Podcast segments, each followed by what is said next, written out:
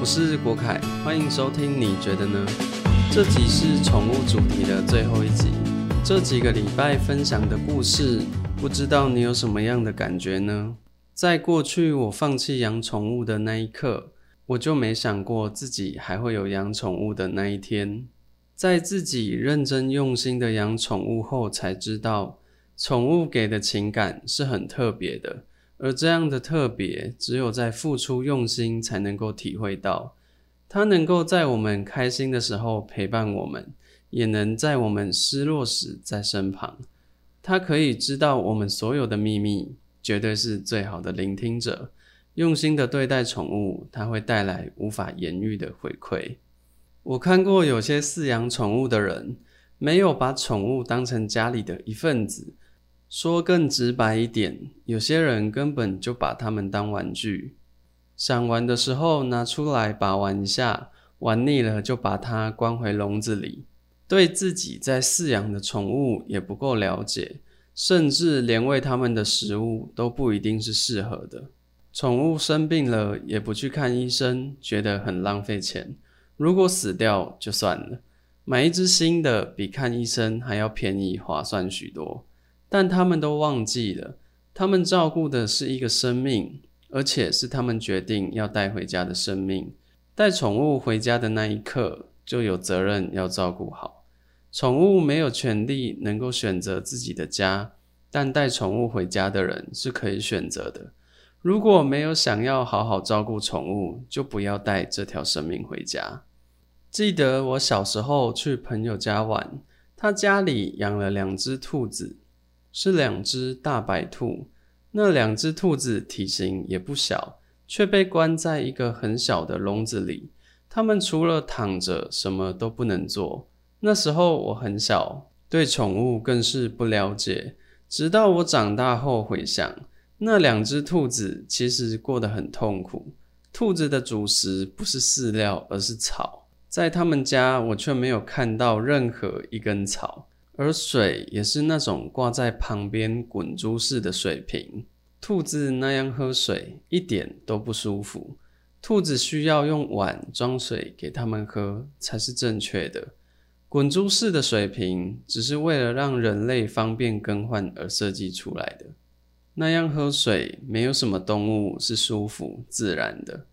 兔子手上也没有肉球，站在铁笼子上是会痛会受伤的。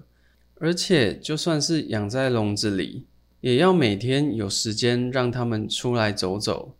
但那一对兔子一辈子就在那个小笼子里度过。试着去想象，两个人一辈子都被关在一间小房间里，房间里什么都没有，而房间的大小只足够两个人躺着或坐着。每天唯一会做的事情就是吃，而食物却也不适合。那该是多痛苦的一件事。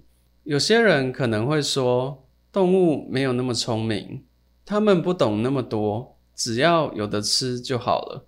会这样想的人，究竟是动物不懂，还是自己不了解？在我们的教育中，对于动物的教育是非常少的，在没有查询资料、做好功课的情况下，是很不了解的。有时候我在宠物店听到有些店员在介绍宠物，都不会把真正该注意的地方说出来，只是不断的说服饲主买，却没有跟饲主说宠物需要的环境、食物、照顾的方法，而这些才是最重要的。记得几年前有流行过饲养迷你猪，小小的小猪很可爱，有些店员会说。这种品种不会再长大了，最大就是这样，食物也不会吃很多。于是饲主相信了，就把所谓的迷你猪带了回家，养了一阵子后，发现这只猪怎么一直长大，还越长越大，最后大到没能力继续饲养，于是就弃养。有些人看到宠物店的兔子小小的，很可爱。店员也说兔子很好养，不会长太大。最后发现根本不是这样，兔子会长大，也没有像宠物店说的那么容易饲养。还有像是陆龟，特别是象龟这种体型的陆龟，小时候很小一只，小到可以放在手上，但长大后就跟一台小坦克一样，将近一百公分的壳，三五十公斤的体重，有没有足够的空间能让它们活动，可以活百来岁长寿的年龄？该怎么安排？还有像是宠物的饮食，并不是只单纯吃饲料就好，而宠物的医疗费也是一笔费用，这些都是在饲养宠物前要考量的事。看到有些人常年把宠物关在笼子里，然后告诉别人自己的宠物很笨，我想就算是很聪明的人，从小就把它关在笼子里，要变得很聪明也不是太容易的事。而且，就算发展出了智慧，关在笼子里的它，又有什么机会能够表现自己的智慧呢？其实，动物拥有的情绪，它们能感知的事物，比我们知道的还要多得多。动物甚至也会忧郁，就算是常被嘲笑记忆很短的鱼，都会忧郁。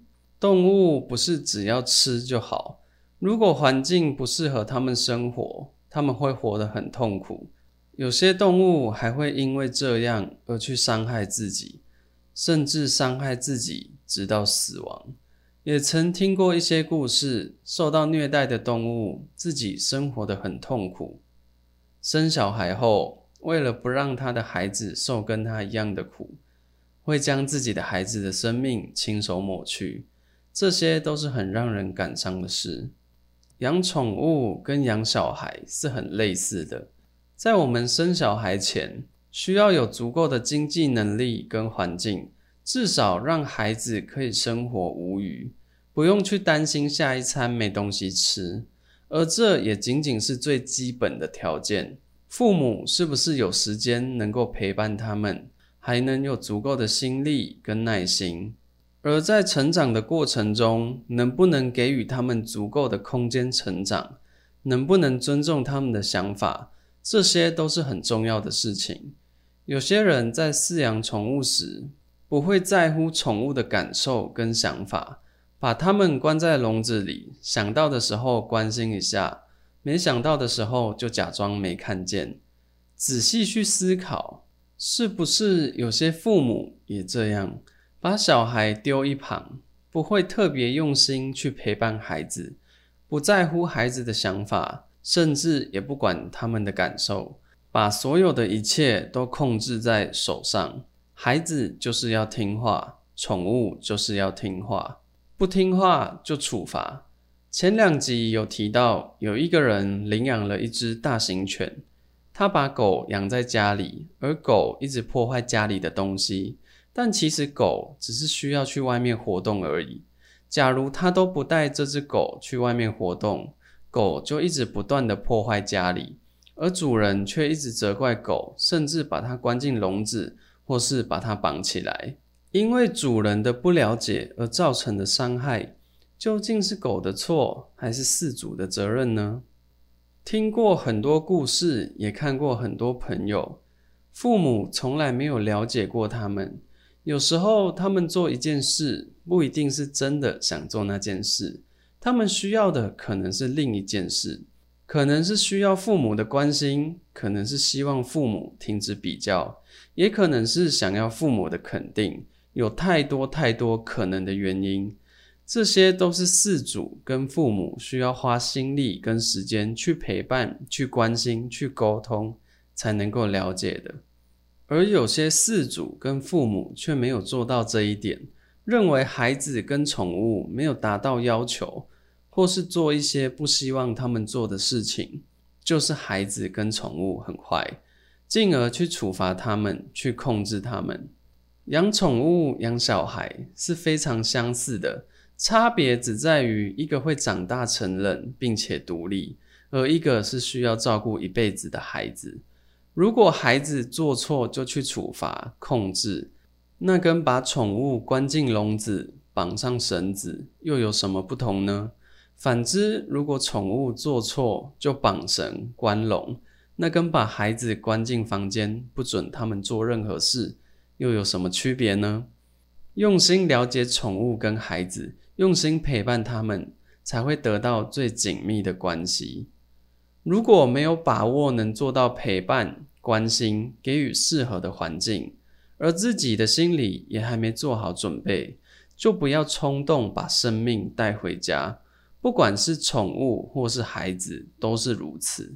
每一种宠物都有不同的饲养方式，每一个孩子也都是独一无二。希望大家在饲养宠物前，都能先做足功课，做好准备，给宠物多一点的尊重。如果你是父母，在关心跟陪伴孩子上，你用了多少心力呢？如果你是饲主，又用了多少力呢？你觉得自己了解宠物有多少？了解孩子多少？